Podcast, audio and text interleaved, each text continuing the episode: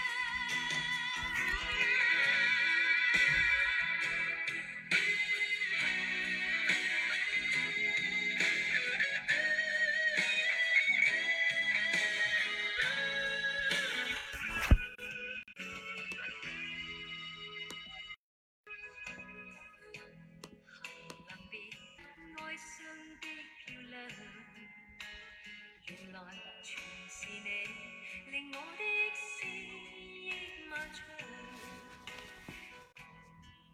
何月才又可今宵一样？停留梦里，让眼睛讲彼此立場。當某天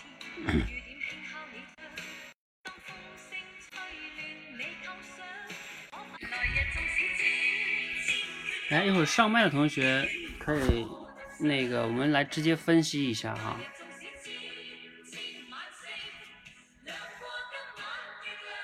好，把音乐关掉。呃，来，我跟大家说一下背景哈。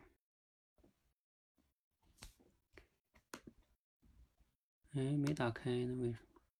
开了。好，这样哈，我给大家说一下背景。好，各位同学，大家晚上好，嗯，欢迎来到今天是七月八，我们的产品的模块啊会做一些优化跟调整，调整的方向呢就是大概分成三个产品，三个产品呢分别是公众表达，嗯，公众表达你们懂的哈，就现在我们也有公众表达集训营，就是解决口脑协调跟心理素质，让你敢讲。然后呢是畅快聊天，就是最近我们练的倾听提问训练，让大家学会聊天，学会倾听，学会回应，学会提问，跟人互动。这个你们很多同学应该也有没有参与过，也围观过，是吧？好，这是一个比较就是聊天嘛，很多人每天都在用，嗯，那你其实是非常实用的一项技能。那像我们练的今天这个主题升华，还有我们的嗯，比如说结构思考啊，呃，甚至是即兴转述啊，等等等等的哈，这些呢，我都把它划归到哪个里边呢？就是叫即兴表达里边。因为 我们练思考哈、最终因为我们社群毕竟不是专门大家练大家思考力的社群，市面上也有老师专门教思考力。呃，虽然我也一直强调思考力非常重要，确实非常重要，但是过去我们这两年中吧，有一个经验就是，很多同学吧，如果你一直让他练思考力，他就会觉得这个进步比较慢。嗯，确实是你练思考力没有那么快容易进步的。嗯、那嗯，况且呢，这个就是有的同学会感觉离这个说好像比较远，就像咱们现在做这个主题升华训练，你说它有没有用呢？确实很有用，确实挺好的。但是呢，就是好像我每次跟说比较远，这样的话呢，大家锻炼的这种临时的组织语言的能力不够好。所以我接下来可能会往调整哈、就是主题升华、结构思考，这些都是你要做即兴表达的时候的一些关键的要素啊、你需要有这些能力作为依托啊，你才能做到即兴表达。因为你无论是进给他说个故事也好，说个什么主题也好，举个例子也好，这都是需要主题升华的能力的。嗯，所以我我会慢慢的往这方面去调哈。现在的产品我还在往往这边去规划啊，以及怎么去给你们统一这个逻辑哈。嗯，所以今天晚上我们也算是一个小小的测试哈。呃，我们就不投票了。嗯，投票呢，嗯，这种形式呢，就有点偏向于说每个主题多么多么精准哈。呃，多么多么精准，其实是要慢慢积累的，要花很多的功夫，你才能在短时间内写的非常精准，而且非常漂亮。那这个是要慢功夫慢慢练的哈。那我希望大家最开始能达到的，就是标准是什么呢？就是你学完一个故事啊，你可以比较短的时间内看完这个故事，你就能用你的语言把这个故事复述出来，并且哈，你还能说出来一个一个还不错的主题，就是合格的主题。呃，当然哈，如果还能举个例子就更好了。这样的话呢，你基本上，如果你具备了这种思维反应能力，你在现实中跟别人说话的时候，你的头脑就比别人反应快。呃，你想举个例子啊，你想这个啊，概括一个主题啊，概括能力都会比较强。这也是我希望大家通过这个训练慢慢能达到的，你的概括总结能力、举例子的能力变强，你会发现在沟通中你就会比较好了哈。好，这是我嗯调整的一个方向哈。那今天我们大概呢就往这个方向上去测试一下。哈哈。那我们怎么测试呢？啊，因为我现在目前已经收上来十二个问题了啊，不不，就十二个大十二个同学提交的这个答案主题哈。那我们呢先有请一些同学呃来上来这个呃叫什么呢？就是你们分析一下哈，嗯，比如说。嗯，现在谁方方便上麦哈？你可以说一下你写的主题是什么，然后包括你举的例子是什么，然后咱们现场呢可以给他分分析一下哈。你觉得哎，他这个有没有什么问题呢？嗯，你没看到问题是啥意思？你写没写呀？你没写啊？哦，那你没有在主题升华群吗？不是周卫华，哎，你好有意思，这不是有吗？上面不是发了吗？问卷啊，你没有提交，群里有的，你你现在去群里看，你现在现场写，现场说。好，那个 Grace 同学来了哈，来吧，那 Grace 同学，你你你分享一下你这个主题是什么哈？然后好，嗯，好，谢谢教练给机会。啊，我这个主题呢，呃，是写的是，呃，在工作和生活中啊，如果说你无原则的对你的呃对别人进行呃无原则的放放纵和放任，往最后你往往会得不偿失。然后举的一个例子呢，就是呃就是家长啊对子女过分过分的溺爱，导致子女。他不懂得，呃，不懂得有不懂得感恩和对家庭，嗯，付出责任，然后会还不感恩父母，我就举的这个呃例子，谢谢教练。嗯，好，你你简单的分析一下哈，就是说你为什么得出这个主题呀？就是你依据什么呀？嗯，我依据的是那个呃公。公寄居蟹他找到了一个大房子，然后呢，他就找到呃大房子之后清理干净之后啊，他又找到了一个呃母寄居蟹，然后本来是一件很好的事情，他们每天都去出去散步、遨游觅食，但是呢，这个公寄居蟹呢一直默默的呃承担全部的责任，就是将背着重重的房子，他也没有怨言，就跟在。那个母寄居蟹后面，这样呃就会让，终于有一天母寄居蟹就跟着一只龙虾，龙虾跑了，然后它因为我分析这个呃母寄居蟹，因为没有任何的呃束缚或者是责任感责任，所以说它走的很直接，也没有什么呃其他的。就是感到内疚的地方吧。嗯，好，其他同学哈，你们听了刚才 Great 这个分享，你们感觉他这个有没有问题哈？嗯，你看到李蕊提了吗？就是说，来，徐欢可以上麦来说说哈，方便上麦吗？说说为什么有问题？呃，你看李蕊给你提了，就是说，哎，为啥不把嗯把那个丢掉呢？嗯，嗯，这教练肯定是好。哎来，徐欢你说说。哎嗯，嗯，就是我看到的是有一句话哈、母寄居蟹它要游一段路呢，就要停下来等公蟹。其实是母寄居蟹，它反而是它在迁就迁就这个公的寄居蟹，它不是说好像觉得母的就好像胡作呃胡作非为啊，或者是像你刚才说的那种意思，呃呃承担了全部的责任，而是而是公寄居蟹它没有放下它，呃就是就是他觉得这个东西对他很重要，那个房子。然后他就不想去放下这些他觉得很重要的东西，所以有可能会把当下的这样的一些幸福给啊、就有可能这种幸福呢，他就没有抓住了。我我觉得是这种意思，而不是像你说的那样的责任。如果他如果他如果他真的是对那个母寄居蟹有责任的话，他肯定就会放下房子去追他呀，他舍不得放下去嘛。哎呀，我不知道我说清楚了吗？嗯，然后徐欢，你可以说说你那个主题哈。嗯，具体我的主题现在不太记得了，我大概的意思就是说，我们往往会被我们觉得很重要的东西所羁绊，然后呃，就是让可能会让眼前的一些幸福所溜走，就这种。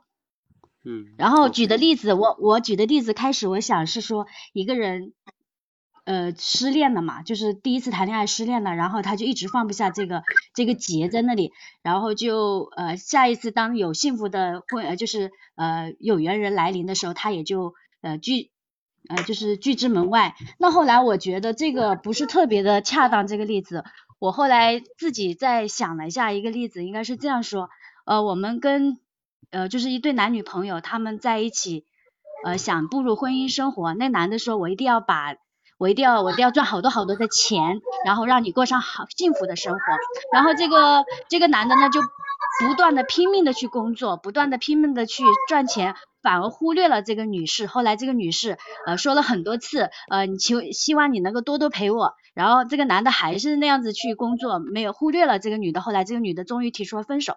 我觉得这个例子比较比较恰当。Over。嗯，OK，好，对，后边这个例子按照你刚才那个主题，后边这个例子会好一些。嗯，好，那感谢徐欢哈，然后还有刚才 Great 那个哈，来，你们两个这个呢，我先说一下哈，然后一会儿其他同学，如果你们还有别的主题，你们要方便上麦哈，你们可以上来讲一讲你的主题。嗯、呃，Great 写的这个在工作跟生活中对他人进行无原则的放任，最后可能会得不偿失。嗯，他这里边可能关键的问题就出在对他人呃毫无原则的放任，是吧？这个这个概述哈，其实我们做主题升华就是对故事的内容的关键地方要做总结提炼进行概述、概括。就是你这个概括，把他那边的行为理解为放任，呃，其实这个就像刚才徐欢说的，你看那个母蟹一开始还等他呢，是吧？嗯，我们一般说，就像就像这个 Great 你举的这个例子一样，父母溺爱孩子，他可能有时候确实是无原则的放任，但是这个确实是好像你用无原则的放任，好像概括的其实是不是特别精准的？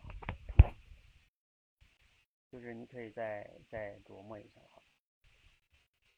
然后我们再看一下，一会儿我们再看看，有的同学肯定有写的好的，然后你再对比一下好的，你就会理解，就是你跟那个好的那个差别在哪里了哈。就肯定你没有概括那么全。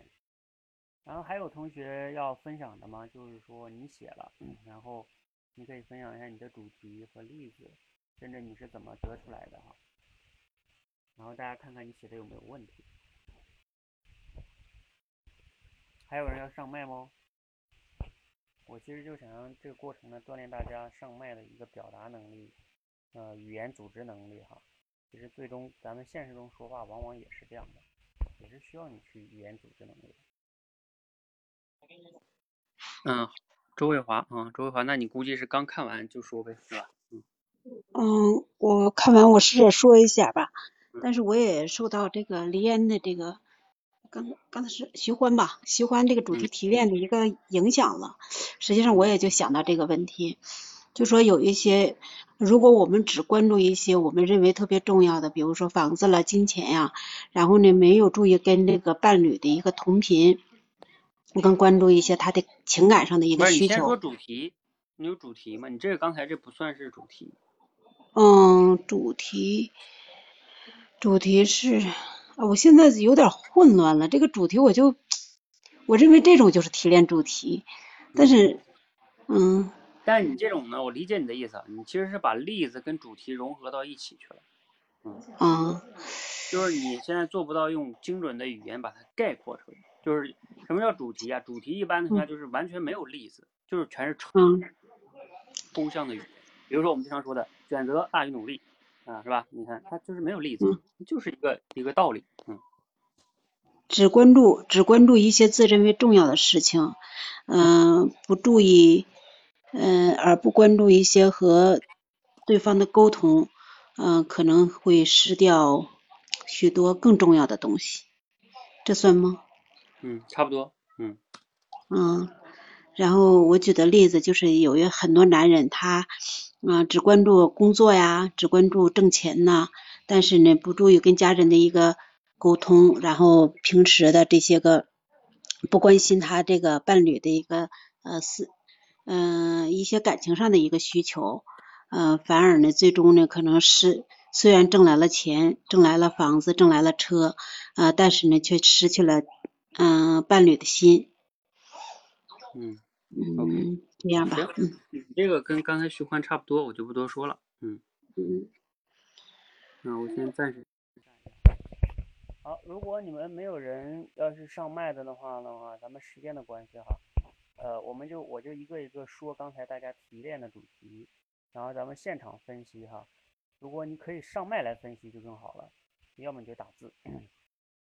好，我先说第一个哈，就是周可可，周可可在吗？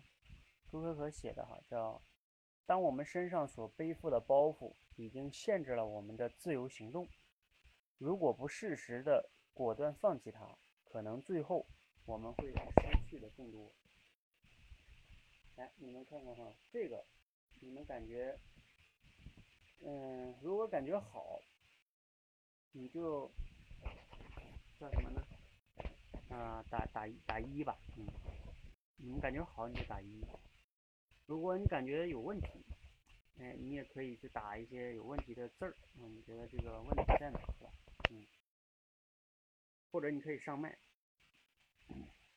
我再重复一遍，当我们身上所背负的包袱已经限制了我们的自由行动的时候，如果不适时的果断的放弃它，啊、可能最后我们会失去的更多。嗯，好，这循环已经复制过来了哈。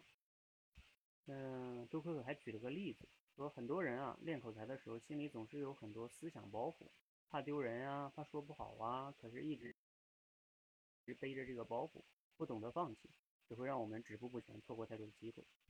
好像例子也还挺好，是吧？然后这个主题也还不错，背负的包袱。你是说啥意思？背负的包袱有问题？背负的包袱，你是觉得不通顺吗？应该也还可以吧。嗯，好，那我们再来看下一个哈，童话，童话同学在吗？童话同学写的叫，很多时候不肯放弃自己现在所拥有的，往往幸福会离你而去。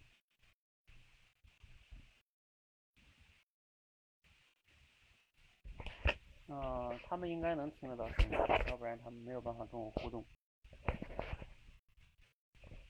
啊，我声音小吗？那不会啊，我的声音也最大了呀。那我离麦克风近点哈。我离麦克风，现在呢？现在是不是近一些，大一点吧？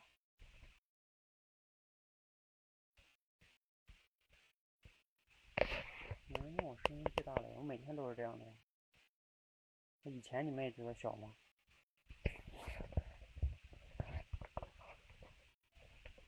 那我离麦克风近点会不会好点？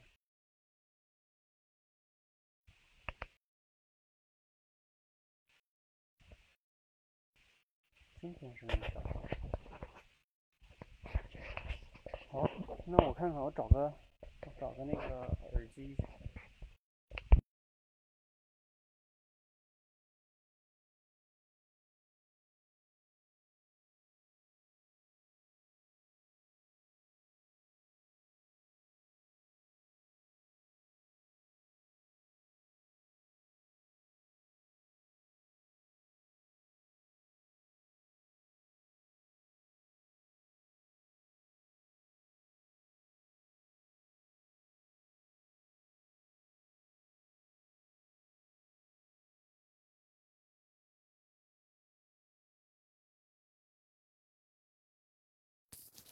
好，现在呢，我插了个耳机，会不会好点？好，OK，看中的东西，呃，对你说成看中的东西也行，但是他说成包袱吧，也还行。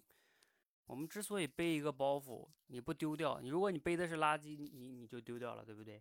你为什么愿意背着那个包袱啊？肯定你觉得那个包袱里的东西还是是你你认为重要的东西，是吧？OK，好，呃，我们再来看看这个刚才童话写着，很多时候不肯放弃现在所拥有的，往往幸福会离你而去。这个是不是也还行？因为跟刚才那个周可可那个意思差不多，只是他说的可能更简单一些哈。嗯，他举了个，就像现在买买了房子，就不敢多去尝试其他的机会，也会因为房子失去更多的机会。呃，也还行哈。好，我们再来看看第四个哈，第四个是戴朝辉同学写的，叫有些东西啊，呃，它是我们稳定生活的重要条件，但也可能呢会限制我们自由的绑带。哎，自由的绑带，嗯，也可能会是限制我们自由的绑带。嗯，他这个呢，第三个就是刚才 great 那个。我也发到群里吧。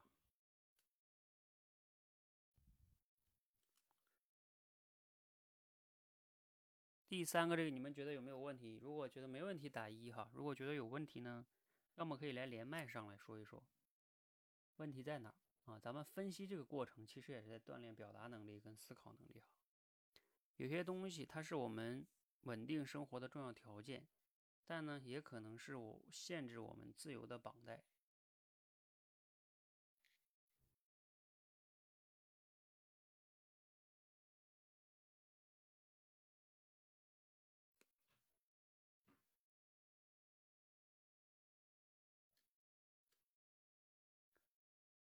好像没说完是吗？嗯，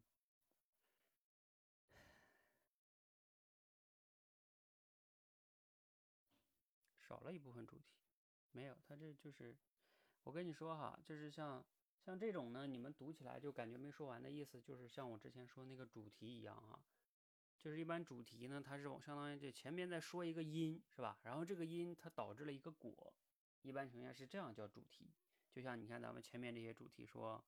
啊，你不肯放弃这个，往往就会怎么怎么样，是吧？就是因果关系嘛。而戴朝晖这个呢，它其实，呃，就是不是一种因果关系，它这一种是一种什么呢？就是按照咱们主题来说，就有点像描述一样，他在描述这样的东西吧，它就是这样的这样的。但它这个吧，又比描述好一些，为什么呢？因为它是在说事物具有两面性，对吧？一方面它是怎么怎么样，另外一方面它又怎么怎么样。有时候这。这样的主题是可以的，因为它就通过一个故事在说明事物具有两两面性，嗯，也其实还可以哈，咱们也没有那么绝对的严格哈。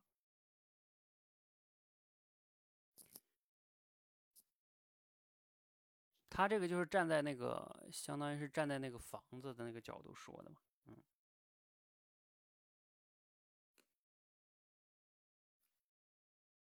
好，我们再往下看哈。华婷同学在吗？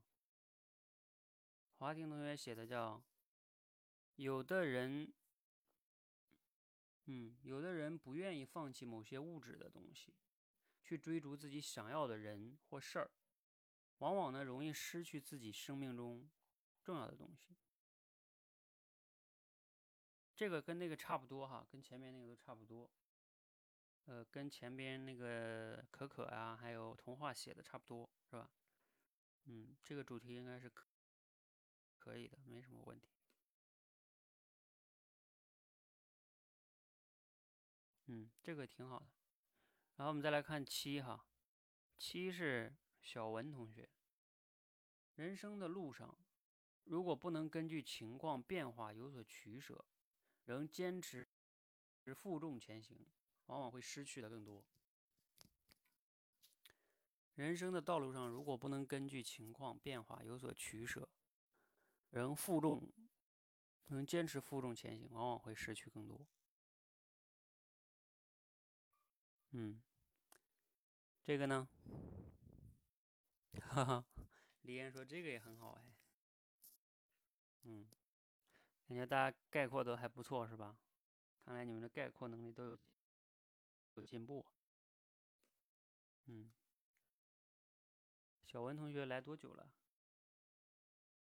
你这个概括还不错。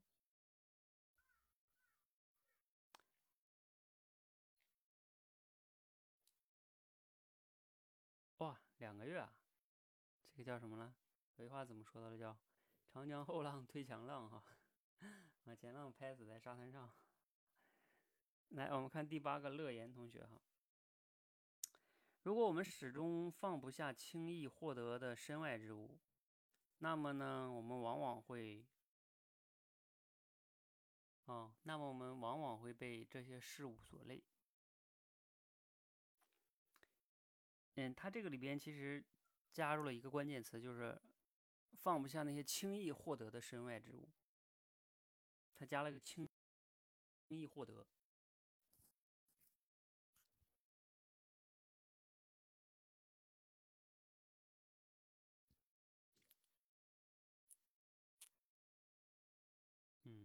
乐言在吗？嗯，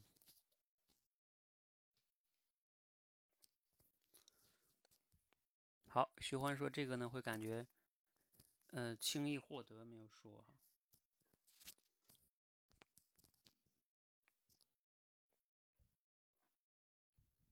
嗯，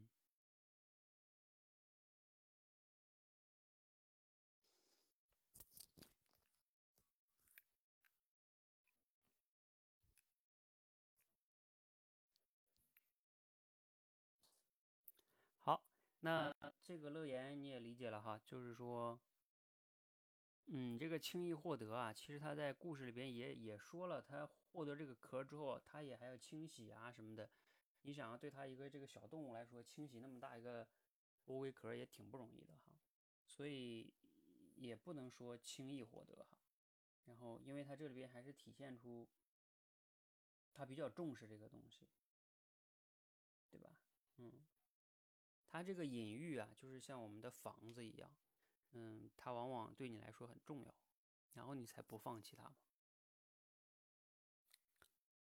好，我们再来看那个第九个，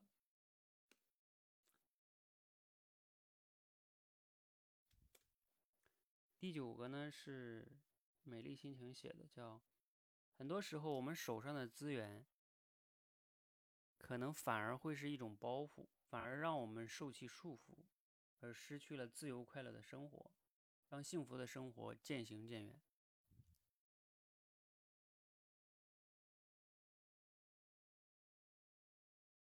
啊，很快找到母蟹哈，啊，理解理解。那一会儿咱们再说说那个很快找到母蟹，这是个关键点。你们好多人把这这个给忽略了。很多时候，我们手上的资源可能反而是一种包袱，反而让我们受其束缚，呃，失去了这个美丽心情写这跟前面大家写那个差不多哈。美丽心情还举了一个例子，说房贷让很多人不敢放弃目前不喜欢的工作，去做自己喜欢的事业。嗯，好，我们再来看看这个是下一个哈，村姑同学在吗？村姑同学写的叫生活中一些责任心强的，生活的越累，反而过着轻松的生活的；反之，过着轻松生活的时间长了，还可能会嫌弃对方。呃，来吧，这个你们说说有什么问题？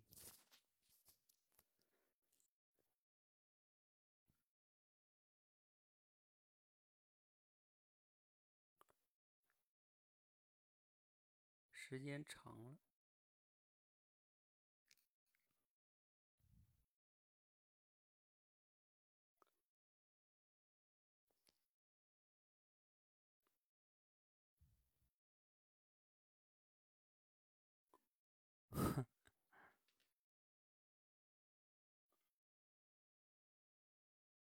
呀，村姑上麦来说了。Hello。Hello，教练，嗯，啊，我觉得就是他找到一只那个母寄居蟹之后，就是嗯成立了一个家庭，这个家庭的责任应该两个人共同承担。现在就是这个光这个公寄居蟹承担责任了，那个母寄居蟹没有承担责任。嗯嗯，他就说跟那个龙虾走了，就是因为他没有他没有承担责任，他就就就就 怎么说呀？他就是不是说嫌弃啊，这是这是说呃里面没有体现嫌弃，没嗯有嫌没有体现嫌弃，他也是为了就是他逃避责任，他没有承担这个责任，他才嗯他才跟那个龙虾走的是吧？，OK。然后你还举了个例子是吧？啊。啊，你也可以分享一下。哦，我就说，就是生活中那个，嗯、有的男的在外边打工什么的，呃，为了养家糊口，嗯、辛辛苦苦挣钱，那个女的就嗯、整天，嗯、整天出去打牌，打扮的花枝招展，到最后那个女的还嫌弃男的，扔下孩子跑了，我可能就是这么说的吧，那个例子。嗯好，这个，嗯，啊，你看黎烟在那分析这个哈，然后你这个主题呢，其他同学，嗯、还有没有什么想说的哈？就是一般责任心越强的，生活越累；反之，过着轻松的生活的时间长了呢，可能会嫌弃对方。就是你这个概括肯定是后边这个有点不准哈，就是说轻松的人叫嫌弃对方。啊，表达的不太准确，就是嗯，我理解你的意思，嗯，就是说他们应该共同承担这个责任。对，但你知道你这个主题吧，有一个问题就是，就是说这个共同承担责任是你的建议，就是你觉得他们应该共同承担，是吧？嗯，不是，我觉得，我觉得他那个故事里头说的就是一个公寄居蟹找到房子之后，很快他不就找到那个母寄居蟹了吗？嗯嗯，找到了之后，他们就等于就是组成家庭。我自个儿看着那个什么，我是这么想的，就是嗯说组成家庭之后就应该共同承担，可能也是我想的太片面儿了，就按我自己的理解的那个意思说。对对，就是你会从，就是你会从这个责任嘛，然后他没有守这个责任，让他一个人，然后你看他们就这样，就是这种主题吧。然后你可以对照一下，就是前面他们那几个人写的那个，比如说刚才哦像哦美丽心情是吧？就是对对对对他们写，包括像小文，他说人生路上，因为他这个就是站在那个公寄居蟹的角度去说的，是吧？他就不会有那个，就有时候啊，你要记得，我们要在做主题的时候要慎用这种什么责任呀、然后这种，比如说像你刚才用那种嫌弃呀、因为你说什么叫有责任，什么叫没责任，就是这个责任心啊，往往都是咱们人类，嗯，后来自己强加的叫道德啊感，就是像道德说教，就是在真实的这个行为中，就是不存在着什么这个责任这个问题。就你一旦用这个，他有时候就就变得主观了。嗯，你说他没责任他说他有责任。嗯，你说。根据我想的那个意思去写的，我理解的。嗯，我知道，嗯嗯，所以我我们主题升华，它不练的就是说要尽量客观的语言嘛。啊对对对，啊，你要一旦我跟你讲，咱们现实中跟别人沟通，有时候为什么沟通不好啊？就是因为你说啊，根据我想的，你就是没责任心，是吧？然后对方说，我怎么就没责任心了，对吧？我就不能认同你说的我这个没责任心。有时候就是双方对这个责任心的定义就不一样，然后就结果就吵起来了啊！你像这个要是这个母蟹，他可能会说，我怎么就嗯承担责任了？本来所有的这个我们蟹的行业都是你要这个是照顾这个房子呀，啊，就假设哈，啊，他会有这个约定俗成，就像有的女的在家照顾孩子一样，那你还想让她赚钱，你还想让她她照顾孩子，已经也算是那个什么了，对吧？责任嘛，啊，如果你非得说责任哈，然后你要看那个动物里边更是，呃，动物界有好多那个有一个动物我我叫了忘了叫什么，它就是跟男这个雄性的完成交配之后，它会把这个雄性吃掉。那个叫什么动物我忘记了，就大自然里边哈，嗯，呃，好像呃是我也听说过这个。包括那个叫嗯蜂哎蚂蚁吧，对，蚂蚁好像是有个蚁后，蚁后它什么是是蚂蚁还是蜜蜂我忘了，就它它就是负责生育啊，然后其他那些应该是蜜蜂，我觉啊对工蜂，工蜂就专门干活，嗯，对对对，他们是分工非常明确啊，对，好像是螳螂。嗯那你说这种它是不是没良心呢？是吧？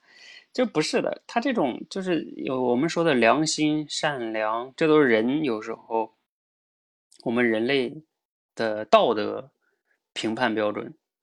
就我们在跟别人沟通的时候，尽量要用一些客观的语言，越用这种主观的，当大家定义不同的时候，就出现矛盾了。嗯，比如说你说你家孩子你太不努力了，是吧？他什么叫努力呀？什么叫积极呀？嗯，往往有时候吧，呃，尤其是主观的时候就麻烦了。嗯，知好道了，教练。没关系哈，我们继续。嗯、我再来看一个郑同学写的十一个，郑写的叫曾经给我们带来快乐的东西，随着环境的变迁，可能会成为我们的负担。如果不舍得放弃，可能反而让我们损失更多。好，看到了吗？这个郑同学比前面的同学又多加了一个点，就是说曾经给我们带来快乐的东西。呃，因为曾经他确实这个房子肯定给他们带来了好的东西，是吧？然后不懂得变迁，环境变了，没有放弃。好，所以这个主题肯定也还是挺好的，是吧？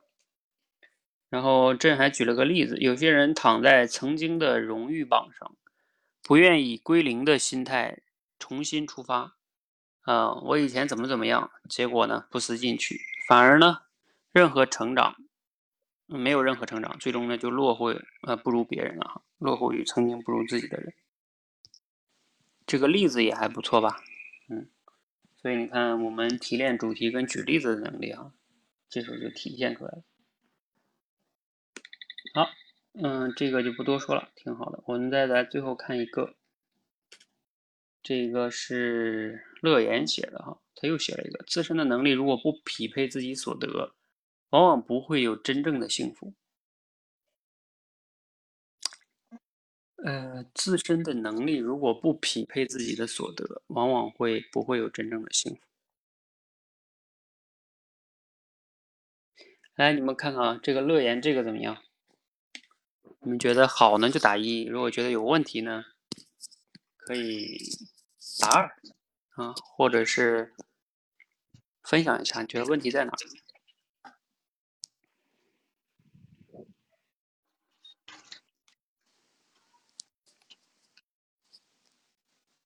嗯。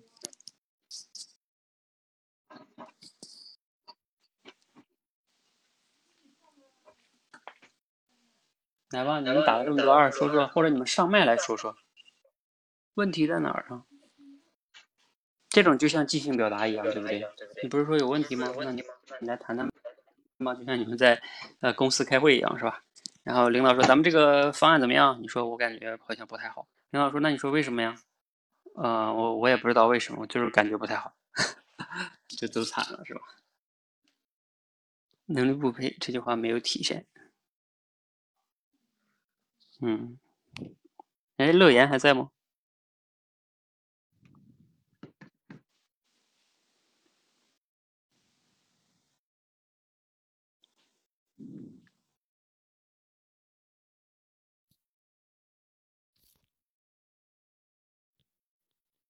嗯，乐言，你要不自己来解释解释再，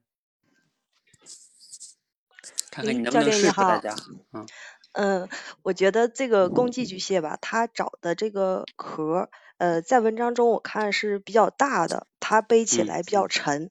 嗯，他说母寄居蟹呢比较喜欢自由，比较喜欢在外面嗯自由自在。如果这个公寄居蟹如果它有这个能力去呃背着自己的壳，因为它嗯寄居蟹它的本性就是背着壳到处走这种嘛。如果它有能力去嗯。嗯，背着这个合适的壳，呃，陪着这个母寄居蟹一一起这么自在遨游呢，嗯，它它就会有这个真正的幸福，我是这么理解的。嗯 嗯，对，原文还特意提了一下，就是说他找到一个很大的空贝壳，是吧？嗯，是的。这壳很大，所以它背不动。嗯。但是它非得要背，是吧？嗯。哎，对，你看我刚才看这故事，我又发现了一个关键词——觅食。就这个母巨鸡蟹啊，它不是天天在那玩儿，它它也去觅食啊，它也在找食物啊。所以就像刚才那个谁，村姑是吧？嗯，你你就不能说这个人家这个母巨蟹天天什么都不干，对吧？就知道打扮玩儿，没有，人家在觅食，嗯。所以这点他还是，那你说觅食还没有承担责任吗？也承担了呀。嗯，我觉得按照这么解释呢，也还行。就是他这个确实是背起来比较勉强，是吧？我再来看一下你那主题啊。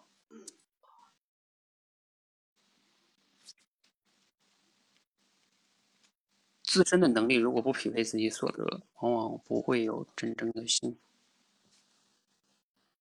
但是呢，感觉你这个也还，嗯，可以再加一点，比如说，因为他最开始还是去得到了幸福，因为他得到了这个壳，所以他得到了，他很快，你看原文说很快找了一个母巨机械。是不是？嗯，还是就证明他用用这个壳。咱们现实中的例子就是说，比如说有些人他他这个买了个大房子，哎，因为大房子找了个对象，是吧？所以哎结婚了，很幸福。但是后来后来，比如说由于还房贷啊，压力太大，然后导致婚姻失败。但是你不能说他没有得到幸福，是吧？嗯嗯，那只能说不够持久。对，不够持久，后边压力太大，没有 hold 住。所以这个就是你这个可能不那么的完全精准哈，但是大意也还行，嗯。好，嗯，我先帮你下掉，然后我跟你们说两个好玩的。这个这个故事呢，它它原来有两个寓意哈，嗯，都是关于嗯泡妞的哈。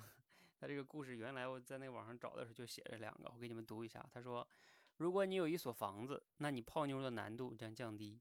这是它的主题第一哈，呃，就像他不是那个公巨蟹找到了那个贝壳之后，他不就很快？他说很快就找到了一只母巨机械，你看是不是？哎，很快找到女朋友了是吧？然后寓意二呢是，如果你的房子成为了你的负担，那么你以后的生活将会变得痛苦不堪。所以在决定是否分期买房的时候，请先衡量一下得与失。嗯，他这个主题当然就是像不会像咱们这么要求那么高了哈。它就是大概表达那个意思，尤其是把例子基本上也融入进去了哈。但是它这个意思呢，还是表达的挺那个什么的，对吧？跟咱们说的差不多，就成为负担了，那你就会失去一些东西哈。你要衡量，它这种就偏向建议哈。其实我们一般情况下有时候写主题这样也是可以的，就在现实中哈，聊天的时候，嗯，可能没有像咱们写的时候那么精准。呃，我还写了一个主题哈，叫资源有的时候是一把双刃剑，嗯，那我发群里吧。资源有时候是一把双刃剑，它给我们带来价值的时候呢，同时也可能会带来一种负担。呃，所以呢，我们要慎重的使用资源。那我举的例子哈，你比如说像一些，呃，你如果做生意哈，然后你的亲戚中有当官的。那这个时候呢，就是你的资源，对吧？你可以去利用它，但是这个时候呢，往往你就容易依赖它，你就培养不出那种自己独立的做生意的能力，你就想靠这个关系，是吧？甚至是贿赂啊，那这个东西也成为了一种负担，你就要谨慎的去使用这种资源。那同样的例子还有很多哈，你比如说这个孩子跟父母，是吧？你孩子永远依赖于父母，帮让你帮你找学校，帮你安排工作，帮你买房子，帮你相亲，是吧？甚至能他帮的，不能帮他帮的，都让他帮了，是你的资源啊。但是呢，你用久了之后呢，也可能，嗯，是一种就成为了你的负担哈。习惯了，脱离不了了。包括像这个买房子也算哈。如果再能举例子也算，比如说像有些女孩，她利用自己漂亮的外表，呃，跟年轻的身体，是一把双刃剑哈。你给你带来了这种价值，嗯，确实会比别人有优势，赚钱也快。但是呢，啊，最终也可能会一种双刃剑，是吧？好，嗯，这是跟这个主题哈。来，最后呢，我想锻炼一下大家哈，比如说有没有人愿意上来之后？嗯，就是看完这个故事啊，你结合这个故事，你可以表达一下，比如说连贯性的去表达一些，嗯，你想到的东西啊，就是包括主题啊，包括举例子，啊，就把前面我们说的这些，哎，你连贯性的讲一讲，我就想锻炼大家的这种，哎，学完了之后呢，你能去说出来，啊，你越说呢，你这种语言组织能力就越强，就像我们最近练那个倾听提问，有些同学。明明对方说完了，他也知道要会那么回应，但是他组织不出来那个语言去恰当的回应，就是你临场的组织语言的能力不够强，话到嘴边不知道该用什么词。来，有没有人挑战一下哦？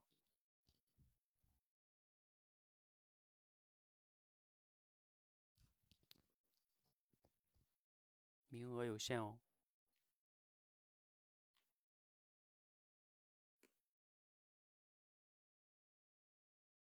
就是你可以把这个故事简单的讲一下，然后再讲讲主题，举个例子。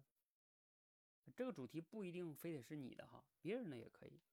嗯，这样的话呢，你就锻炼了，不是刚学完吗？你就能把这个东西表达出来，这就是一种锻炼哈。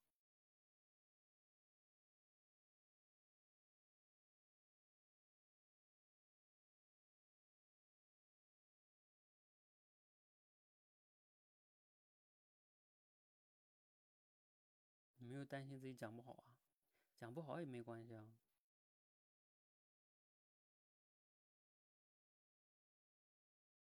就是要锻炼嘛。好，我们有请徐欢。你好。嗯。哦，我呃，完成比完美重要，所以我来尝试一下。嗯，对的。嗯，嗯，不知道大家有没有听过聚集蟹啊？聚集蟹他们都会找一个一个。贝壳一样的东西，然后聚集在里面。话说啊，曾经就有一个呃公的寄居蟹，它找到一个很大的一个贝壳，然后呢，通过自己的努力去把这个壳弄得很干净，很快它就遇到了另外一只母寄居蟹，两个人就很幸福的生活在一起。可是。好景不长，这个母寄居蟹啊，每次跟这个公寄居蟹，它要出去游玩的时候，或者去觅食的时候，总是要在前方等很久。这个公寄居蟹，公寄居蟹背上的这个壳啊，它的那所房子，真的是一个很沉重的负担。久而久之，母寄居蟹呢，就觉得这样的生活不是它想要的生活，所以它就渐他们两个人的之间的距离渐行渐远。终于有一天，这只母巨机蟹啊，就跟到一只很自由自在的、无拘无束的龙虾游走了。而这只公巨机蟹呢，它却没有放下它背上的这个壳，去努力去争取一下它对于母巨机蟹的这种爱。我们听到这个故事会觉得，哎呀，其实我们现实生活中真的是有很多这样的人啊，他们啊会因为一些一些一些他觉得很重要的事情，反而放弃，反而就没有觉得现在现现实生活中一些他觉得应该去追求的东西。呃，去追求，比如说有些人他们在恋爱初期，觉得想给对方营造一个很好的一个环境，所以就拼命的去赚钱，然后买了一个大房子，或者呃拼命的去赚钱。可是这个这个女方呢，她觉得你可不可以说了很多次的需呃呃诉求，可不可以来多陪陪我？但是这个男方呢，他说，嗯，我一定要好好的赚钱，赚钱养养这个家，这样子我才是有责任，才是对你好。可是女方要的，她不仅仅是这些钱物质东西，可是她要求的还有还需要一部分精神上的东西。所以当女方她没有得到一定的满足的时候，她就会想，她想过另外一种生活了。所以这个故事就是告诉我们，如果可以的话，我们可以不管以前的我们获得什么样的幸福，其实。每每个时间段，它都是在变化的。只有我们不断的按照呃当下的这样一个环境去呃应变，然后我们才能够去追求更好的幸福。教练，我说完了。好，感谢徐欢哈。嗯。有什么感受啊？嗯，其实开始会感觉到有点紧张，因为也是第一次做这种挑战。但是后面越说就感觉哎。因为毕竟刚才听了以后，呃，就是听了教练的一些讲解嘛，所以大概脑子里面有一些东西，然后我觉得还行吧，给自己点个赞。OK，挺好，点赞。呃，对，我们就是要锻炼大家这种心态哈，不用太期待完美。然后另外呢，刚才你看徐欢在讲故事的时候啊，也也是值得大家去学习的。你们很多，尤其新学员，一讲故事就容易背故事。呃，其实你没有必要把故事都背了，你只要能抓住关键点，把这个故事说明白就行了。用自己的语言，这也是咱们在锻炼的时候我一个基本的对大家的要求。呃，因为你现实中说话也是临时组织语言嘛，所以要概括这个故事，然后呢，再把这个主题呀和例子讲一讲，往往你这整个的表达就比较完整了。呃，你现实中说话有时候也是这样的，啊，给人家讲个事儿，然后可能说明一下这事儿，其实这事儿怎么怎么着，是吧？啊，等等等等哈，嗯，就就可以了。好，还有没有同学要尝试的哈？我先把虚火删掉。还有吗？如果有的话，再给个机会。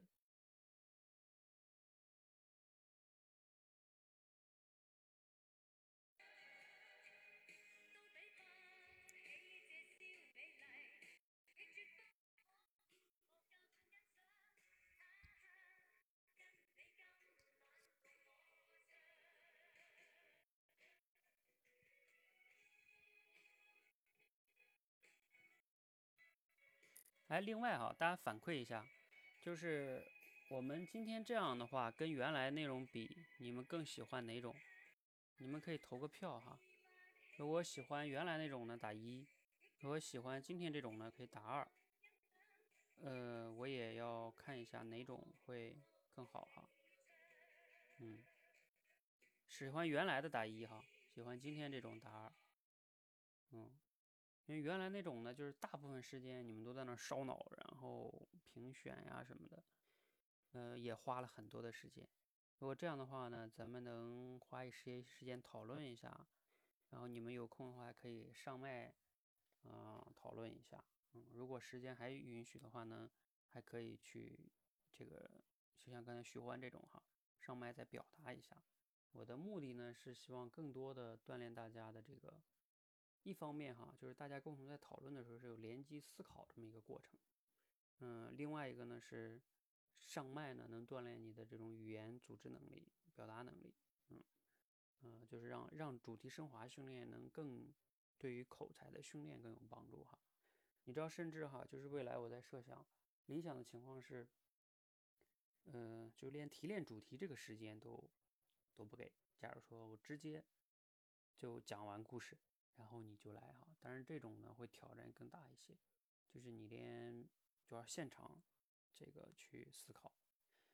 嗯，杨洋，你说你听不见啊？听不见，你要把那个把你的喜马拉雅关掉，重新进，有时候呢就会好。有时候他就是进来之后，可能网络各种原因吧，就你别听不见，还一直在这听，那多痛苦啊！嗯，就是你处理一下，关掉喜马拉雅，然后等等再进来哈。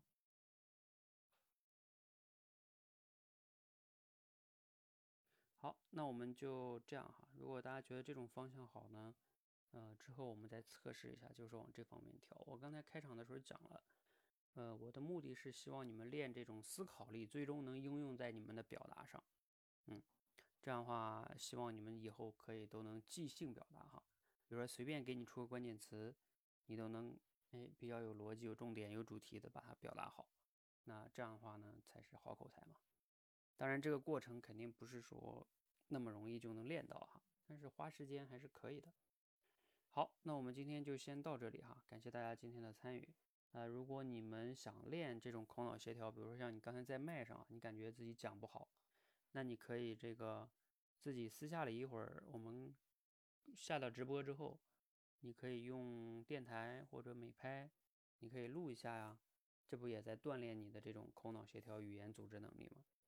嗯，你看你在麦上，你又你又不好意思讲，是吧？那你下去你又不讲，然后就过去了。那你这个这个就就肯定就同样花了时间。你看，你刚好这个时候你的，你这个时候对这个故事的理解是比较透彻的。然后主题和例子咱们也讲了这么多了。你这个时候如果你这么说吧，你这个时候如果你都语言组织讲不出来的话，再过两天你更讲不出来了。嗯，所以你趁这叫什么？趁热打铁是吧？你可以讲一讲，呃，就是锻炼你这种语言的组织能力哈。或者你明天啊，今天如果晚上实在没空了，明天早晨起来讲一讲。我们经常说，嗯，你们老是想着自己能侃侃而谈、滔滔不绝，是吧？你想啊，你就是这两天我们刚讨论的东西，然后你你要是不能去脱稿表达出来，你们好多同学还经常跟我我说什么教练啊，我看完书就就不能讲出来啊，就忘啊，我是记忆力不好。我始终不太喜欢记忆力这个词，就是。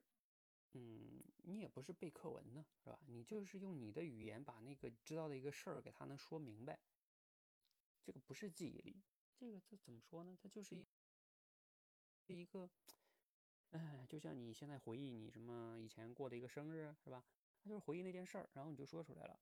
大脑怎么想的就怎么说，你的语言在表达你的思想，它不是在背诵，思想不是背出来的，你脑子里边本来就应该有这个故事。比如像这个故事，啊，那就是你要理清楚它的逻辑，就是，哎，一个公的，嗯，如果你说记不清楚什么叫寄居蟹，你就说公蟹也可以，哦，那都不是最关键的，对吧？就是找到了一个大贝壳，然后呢，他就把它当成房子了，清理了一下，哎，很快呢，这个房子他自己清理的很漂亮，而且很宽敞，所以呢，你看刚才很宽敞是不是我自己加的？没有吧？原来，哎，这个房子很干净很宽敞，哎，它就吸引了一只母蟹。哎，他从此呢，他们两个幸福的生活在了一起。但是你以为幸福生活到这里就没了吗？没有啊。然后呢，他们每天因为还要去找食啊，出去活动啊，啊，尤其这个母蟹啊，出去自遨游，出去去找食。但是公蟹怎么办啊？这个贝壳不能丢嘛，所以他们就要公蟹就要背着这个贝壳。但是贝壳由于比较大，所以它背起来也比较吃力。那这个时候呢，它就它就游的比较慢，游的比较慢呢。这个母蟹啊，总要等它，等它很短一段时间才能等上它游过来。这样久了之后呢，这个母蟹就有点哎，觉得这样跟你生活有点累了哈。然后它就发现了一个哎非常自由自在的大龙虾，那就跟大游龙虾走一起走了。哎，剩下这个公蟹也还是在背着它大贝壳在那游啊游啊游，然后也失去了这个母蟹。哎，你看我刚才这么讲，我没有照原什么故事啊，我就是在脑子里边。你看，不就是一个？你看它的逻辑吗？一个公蟹找到了个贝壳，把贝壳清洗干净，然后吸引来了一个母蟹。一个母蟹，它们生活在一起，但是又要要它们要去找又需要去找食，出去旅游，出要去出去游，是吧？那贝壳那公蟹由于背着贝壳，所以游慢。然后呢，母蟹呢，母蟹由于自己游，所以游得快，还要等它。那所以等着就慢嘛，等着慢。然后之后呢，越游，后来母蟹就可能有点厌烦了，然后碰见一只啊无拘无束的大龙虾，就跟大龙虾走了，再也就没回来了。而这公蟹呢，嗯，天天背着这个大房子，嗯，还在那儿慢慢的游，啊，也不愿意放下。就是你理解了这个故事，你感你是在背吗？那不用背啊，你就是用你的理解的语言去讲，只要没把故事讲偏就可以。我其实就想让大家达成这样就可以了。好，嗯，希望大家呢去不断的这样这样刻意的训练呢，能提升自己这种语言的组织能力啊，就是用你的嘴去脱稿的表达你脑子里的想法，而不是背。好，那我们今天就先到这里哈，谢谢大家。